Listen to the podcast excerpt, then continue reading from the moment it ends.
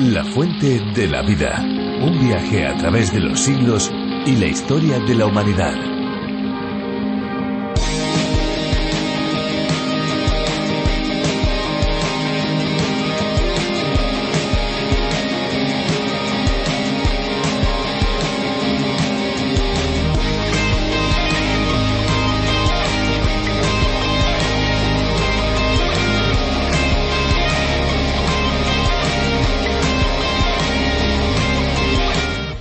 La hidrocefalia adquiere el nombre del griego hidro, que significa agua, y céfalo, que significa cabeza, aunque la variedad de síntomas y condiciones bajo el término varía ampliamente. La condición a la que se refiere comúnmente como agua en el cerebro ocurre en niños y adultos y puede ser congénito o adquirido.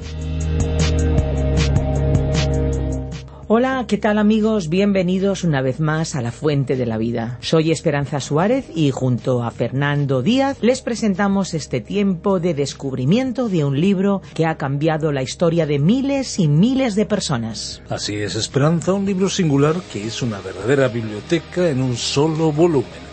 Hablamos de la Biblia, el libro de los libros, la palabra de Dios revelada a nosotros. Cada programa lo iniciamos con cosas curiosas sobre el agua, también tenemos música, como siempre una exposición bíblica, que podríamos decir que ese es el plato fuerte, y nos gusta tener un contacto cercano con ustedes. Y aquí estamos, una vez más, para acompañarles en este tiempo de reflexión, y lo vamos a hacer junto a Virgilio Bagnoni.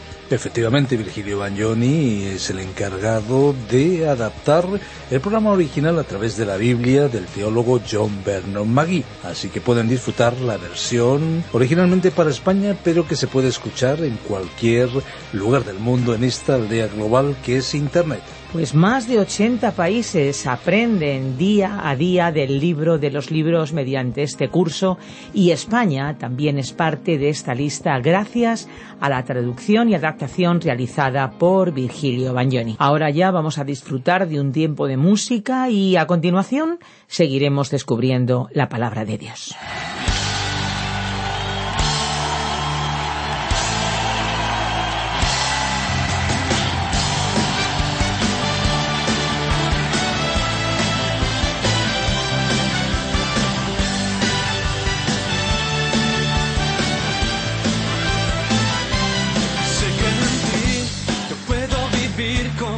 A tu lado seguro estaré, no habrá temor que pueda mis labios sellar. Por siempre tu nombre alabaré. No callaré,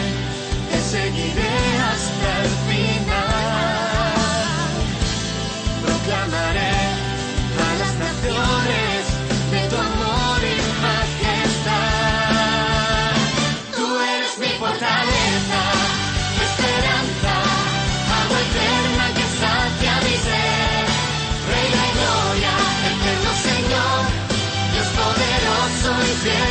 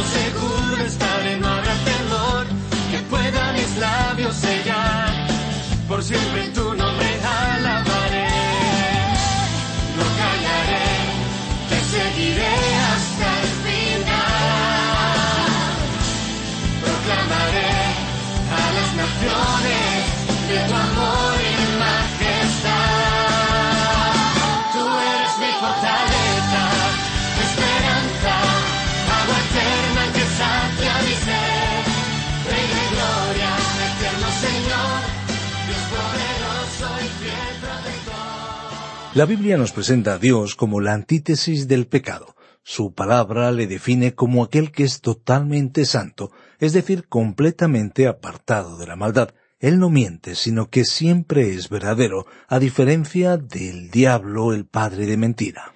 Todos aquellos que mienten, sea el tipo de mentira que sea, están honrando no a Dios, sino a su enemigo. Puede parecer muy fuerte, pero es así. ¿Cuánto más agravio será el que utiliza al Creador para sus propios engaños? Para esas personas, las consecuencias serán gravísimas. Es de lo que habla precisamente el apóstol Pedro en el segundo capítulo de su segunda carta. Ahí ya nos vamos avanzando un poco más a través de sus versículos. Acompáñenos en el descubrimiento de la Biblia y de esta verdad tan interesante. 601-2032-65 es nuestra vía inmediata de comunicación a través del WhatsApp con un mensaje de texto o mensaje de voz. 601-2032-65. También pueden escribirnos a opinión radioencuentro.net. Escuchamos ya a Virgilio Bagnoni. La fuente de la vida. Hoy estudiaremos el capítulo 2 de la segunda carta del apóstol Pedro, desde el versículo 3 hasta el 5. Continuamos hoy, estimado oyente, nuestro estudio en la primera parte del capítulo 2 de la segunda epístola del apóstol Pedro. Este capítulo forma la tercera gran división de este libro y se titula La apostasía introducida por los maestros falsos. La idea general que se desarrolla en este capítulo es la advertencia del apóstol Pedro contra los maestros y profetas falsos. Veamos nuevamente el versículo 3 de este capítulo. Llevados por avaricia os explotarán con palabras falsas o fingidas, sobre los cuales ya hace tiempo la condenación los amenaza y la perdición los espera. Las palabras falsas o fingidas corresponden a la palabra griega plastos. El doctor Zeyer dice que quiere decir moldeado, formado como de barro, cera o piedra. Plastos tiene un sonido parecido a una palabra muy común en nuestros días. Tenemos una nueva palabra que ni siquiera existía en la época de Pedro. Es la palabra plástico. Esta es la palabra equivalente que se usó aquí. El plástico es algo que usted puede comprar en todas partes, por ejemplo, jarras de plástico, vasos, platos, juguetes de plástico, etc.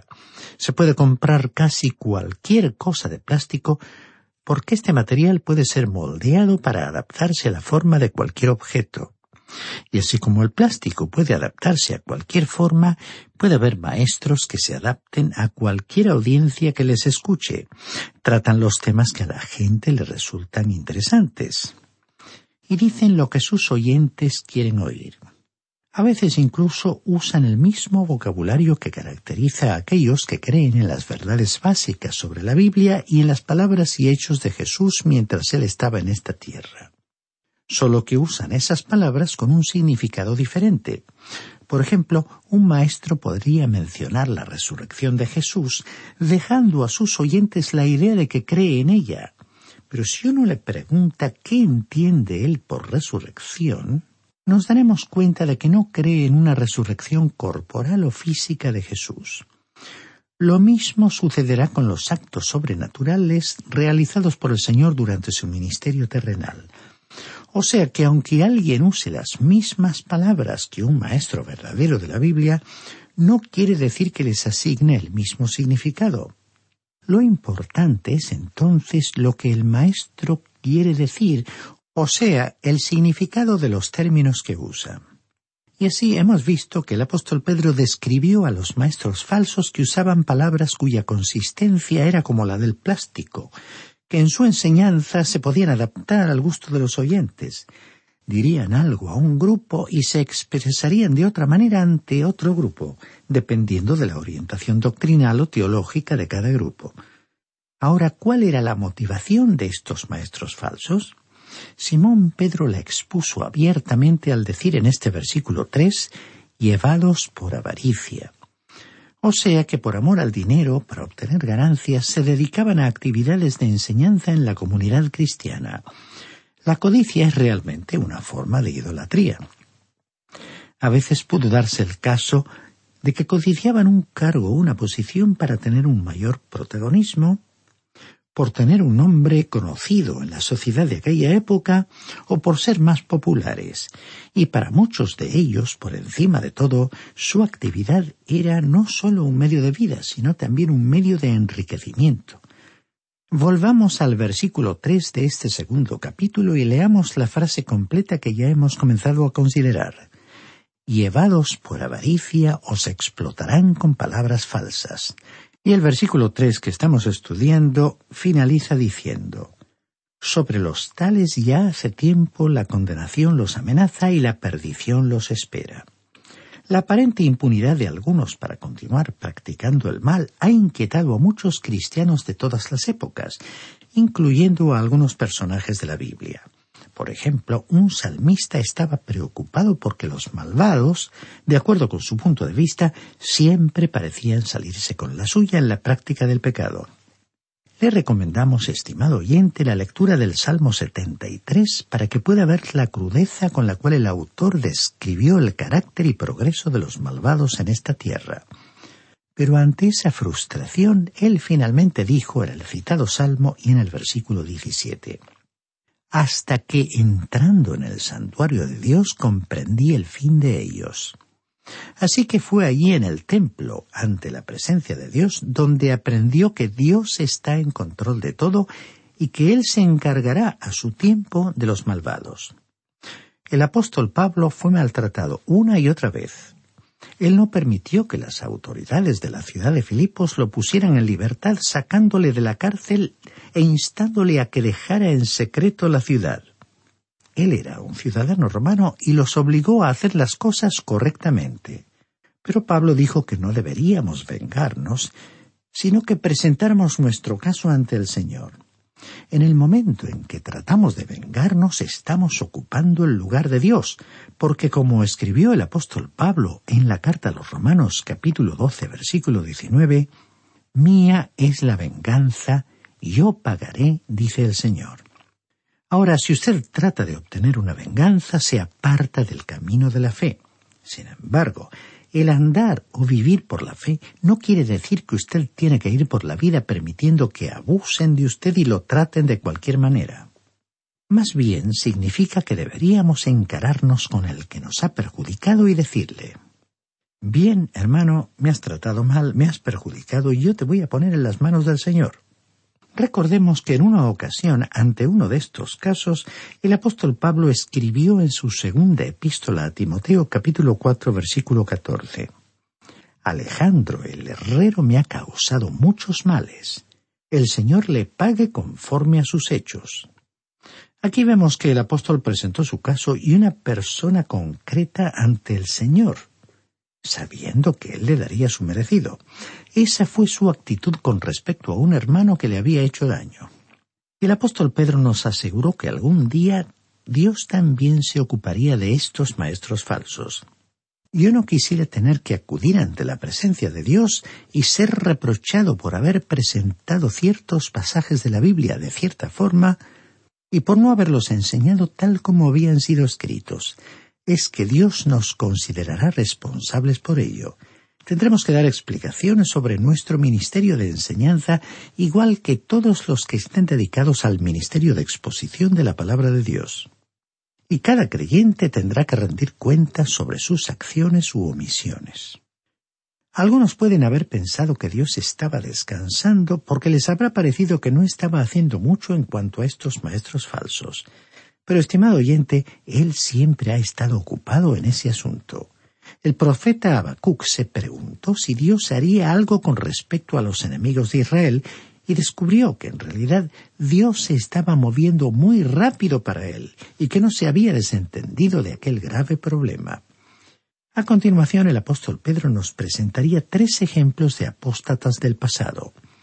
Su primer ejemplo fue el de los ángeles que pecaron en el versículo 4, y este fue un ejemplo sobre cómo actúa el diablo. Su segundo ejemplo fue el del mundo de la época de Noé, en el versículo 5, y este fue un ejemplo del mundo. Y el tercer ejemplo, en el versículo 6, fue el de la destrucción y reducción a cenizas de las ciudades de Sodoma y Gomorra, y este fue un ejemplo de las pasiones de la vieja naturaleza carnal. Así que en estos tres ejemplos hemos considerado al sistema de valores del mundo, la naturaleza carnal y el diablo, aunque Pedro colocó al diablo en primer lugar, colocando después al sistema del mundo y a la naturaleza humana carnal. Estos son los tres enemigos de los cuales usted y yo tenemos que ser conscientes. El apóstol Juan, que fue conocido como el apóstol del amor, escribió en su primera carta, capítulo 2, versículo 15, No améis al mundo ni a las cosas que están en el mundo. Por supuesto que él no se estaba refiriendo a la vegetación o hermosas flores, al mar, a los ríos caudalosos, a las montañas y valles y a todas las demás bellezas de la creación de Dios estaba aludiendo al sistema de valores del mundo, sistema que se opone a Dios o lo deja de lado como si no existiera. Es a ese sistema, a esa ideología, a la que no tenemos que amar. Pedro nos hablaría primero en cuanto al diablo y al hecho de que en el pasado él ha juzgado a los ángeles. El tema de ángeles y demonios ha sido muy polémico y popular en nuestro tiempo. En realidad se le ha dedicado mucha atención. Se han escrito muchos libros sobre Satanás, sobre demonios y temas afines que atraen a la gente. Suponemos que ellos tienen su lugar, pero pensamos que el aspecto positivo necesita ser más enfatizado. El autor de estos estudios bíblicos, el doctor Magui, decía que él tenía un mensaje sobre el anticristo y que siempre concluía diciendo que él no sabía mucho del anticristo y que tampoco quería saber más de él que lo que la Biblia decía. Y enfatizaba que a quien quería conocer de verdad era al Señor Jesucristo. Por ejemplo, no podemos ver por ninguna parte que el apóstol Pablo o cualquiera de los demás escritores de la Biblia expresaran su deseo de conocer al anticristo. Sin embargo, el apóstol Pablo dijo en su carta a los Filipenses capítulo 3 versículo 10 Quiero conocerlo a Él y el poder de su resurrección y participar de sus sufrimientos. Y como dijo el apóstol Juan en su Evangelio capítulo 17 versículo 3, la vida eterna consiste en conocer a Dios el Padre y a Jesucristo a quien Él ha enviado. Las Sagradas Escrituras no nos enseñan que debemos conocer al Anticristo o que tenemos que saber todo lo que se pueda sobre Satanás. Es cierto que no debemos permanecer ignorantes a sus recursos o estratagemas. Debemos permanecer alertas y tener cuidado con él, pero no podemos prestarle demasiada atención.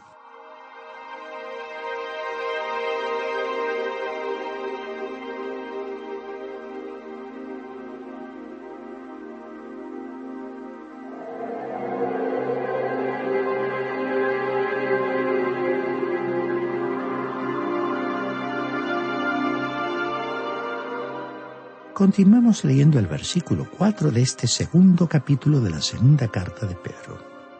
Dios no perdonó a los ángeles que pecaron, sino que los arrojó al infierno y los entregó a prisiones de oscuridad, donde están reservados para el juicio. Muchos estudiosos de la Biblia creen que este pasaje se refiere a los hechos del capítulo 6 de Génesis, nosotros no estamos de acuerdo porque no creemos que los hijos de Dios mencionados en el Génesis fueran ángeles. Génesis habló sobre la genealogía del hombre que concernía a aquella familia cuya descendencia conduciría a la venida de Cristo, es decir, que le traería al mundo. La línea de descendencia realizó casamientos mixtos mezclándose con el mundo, con la línea de Caín y produjo una generación que fue tan malvada que Dios finalmente trajo un diluvio sobre ellos. Este fue el tema de Génesis capítulo 6 y por ello no creemos que este versículo 4 de la segunda carta de Pedro capítulo 2 tenga en absoluto que ver con aquel pasaje. Entonces, ¿a qué se refiere este versículo? Tendremos que hacer simplemente un poco de especulación, aunque las escrituras nos presentan algunos destellos poco claros de ello encontramos que la epístola de Judas se refiere también a estos asuntos. El libro de Apocalipsis nos presenta alguna idea al respecto y algunos de los profetas abren un poco esta área. El hombre fue una especie de recién llegado a esta tierra, en el sentido de que como seres humanos no hemos estado aquí mucho tiempo antes que el hombre llegara, aparentemente existía otra creación y Dios ya tenía un programa desde mucho antes que el hombre apareciera en la escena, y ya había muchas inteligencias creadas. De aquellos ángeles, que eran creación de Dios, y sus mensajeros, algunos se rebelaron contra él y aparentemente siguieron a Satanás. En el libro de Apocalipsis capítulo 12 versículo 7 se nos dice, Entonces hubo una guerra en el cielo. Miguel y sus ángeles luchaban contra el dragón. Luchaban el dragón y sus ángeles. Allá en el pasado hubo una rebelión contra Dios dirigida por una criatura que hoy conocemos como Satanás o el diablo. Ese personaje tiene muchos nombres. Es un gran engañador. Fue un gran mentiroso desde el principio. Esta criatura se rebeló contra Dios y la siguió una gran multitud de ángeles. El apóstol Pedro dijo que algunos de los ángeles que se rebelaron ya se encontraban encadenados, ya estaban encarcelados, pero algunos de ellos aún no habían sido llevados al lugar donde permanecieran inactivos. Ellos están muy activos en el mundo actual y creemos que son los demonios de los cuales leemos en la palabra de Dios. Creemos que en la actualidad estamos presenciando un retorno, una reaparición de lo sobrenatural. Se ha hablado y escrito mucho sobre este tema, aunque se están enseñando muchas cosas falsas al respecto. Está la realidad del mundo sobrenatural y cuando ocurre un llamado milagro, ello no significa necesariamente que Dios lo ha realizado. Después de todo, Satanás tiene cierto grado de poder. En consecuencia, este versículo cuatro fue una referencia a lo que sucedió antes de que el hombre fuera colocado sobre esta tierra, cuando hubo la citada rebelión contra Dios encabezada por Satanás. El versículo cuatro incluye una frase que dice los arrojó al infierno. La palabra que aquí se usó para infierno es una palabra no muy común, que no aparece en muchos lugares de la Biblia. Esa palabra griega es Tartarus, los griegos hablaban de los perdidos como estando en el Tártarus. No era el infierno tal como nosotros lo imaginamos. El infierno aún no ha abierto realmente sus puertas, que no se abrirán hasta mucho más tarde. El diablo no se encuentra en el infierno. Está por la creación de Dios. De acuerdo con el libro de Job, suele ir a la presencia de Dios. En su primera epístola, Pedro nos dijo que es como un león rugiente que va de un lugar a otro por esta tierra, buscando a quien devorar. Pero aunque Satanás no está en el infierno, algunos de sus ángeles ya han sido encarcelados. El versículo cuatro continúa diciendo y los entregó a prisiones de oscuridad. La palabra que se utilizó para prisiones es seira. Muchos creen que debería ser seiros, por ser la palabra que se usó en los mejores textos. Seiros significa cuevas o cavernas. Ambas palabras son muy similares. Aparentemente estos ángeles se encuentran en cuevas de oscuridad. La gente suele imaginarse al infierno como un lugar de fuego, pero más bien pensamos que es un lugar de oscuridad. La oscuridad y el fuego simplemente no van juntos, porque el fuego produce luz. ¿Puede usted imaginarse estar en la oscuridad por la eternidad? Y el versículo cuatro finaliza diciendo donde están reservados para el juicio, o sea que no han sido juzgados. El proceso ha comenzado y los cargos ya han sido formulados. Dios los ha declarado culpables y ellos se encuentran en aquel lugar a la espera del juicio. Continuemos leyendo ahora el versículo cinco de este segundo capítulo de la segunda carta de Pedro. Tampoco perdonó al mundo antiguo, sino que guardó a Noé, pregonero de justicia, con otras siete personas, y trajo el diluvio sobre el mundo de los impíos. Comienza diciendo el versículo tampoco perdonó al mundo antiguo. En el capítulo tres él iba a hablar sobre tres mundos diferentes, el mundo que era, el mundo que es y el mundo que vendrá. Y Dios no perdonó al mundo antiguo, es decir, al mundo que existió antes de Noé. Este versículo dice que guardó a Noé, la octava persona, pregonero de justicia. Había otras siete personas con Noé. Noé, sus tres hijos, sus esposas y la esposa de Noé. Fueron ocho las personas que se salvaron del diluvio. El versículo cinco continúa diciendo y trajo el diluvio sobre el mundo de los impíos. La gente de aquel tiempo era religiosa, pero simplemente había dejado a Dios fuera de su religión.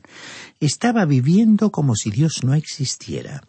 Las personas estaban viviendo controladas por las pasiones de su naturaleza pecaminosa. El creer que alguien que vive con esa naturaleza tiene algo de bueno constituye una idea falsa. El mismo apóstol Pablo en su carta a los Romanos capítulo 7 versículo 18 dijo, Porque yo sé que en mí, es decir, en mi carne, no habita nada bueno, porque el querer el bien está presente en mí, pero no el hacerlo. Hemos leído un informe publicado por el doctor Turnbull en su libro Gente de la Montaña. Él hizo un estudio sobre un pueblo llamado Ik, que fue descubierto en África y cuyos integrantes vivían peor que los animales. Los niños eran abandonados por su madre a los tres años de edad y tenían que proveerse por sí mismos la comida o morir. En su búsqueda por sobrevivir se alimentaban de bayas, cortezas de árboles o insectos, removiendo lo que dejaban los animales salvajes. Así es que literalmente los más fuertes le quitaban la comida de la boca a los más débiles o a los ancianos. Y el autor de este informe dijo que sería un insulto a los animales el calificar el comportamiento de esta gente como bestialidad. Y además él mismo, que es un humanista, no creyente, dijo que este pueblo nos enseña que nuestros tan cacareados valores humanos no son inherentes a la humanidad para nada, sino que están asociados solo con una forma particular de supervivencia llamada sociedad, y que así todo, aun la misma sociedad es un lujo del cual se puede prescindir. En otras palabras, que el hombre, aparte de Dios, no es sino un animal, teniendo en cuenta que decir esto es como un insulto a los animales en general. Es que, estimado oyente, es Dios quien da los valores, es Dios quien establece las normas morales y ninguna de ellas es inherente a nosotros. El patriarca Noé vivió en una época en la que había una rebelión contra Dios, un tiempo en el cual el mundo era ingobernable y rechazaba toda ley. El libro del Génesis nos dice en su capítulo seis, versículo cinco vio el Señor que la maldad de los hombres era mucha en la tierra y que todo designio de los pensamientos de su corazón sólo era de continuo el mal. Es decir, que la violencia se extendía por todas partes en la tierra de aquella época.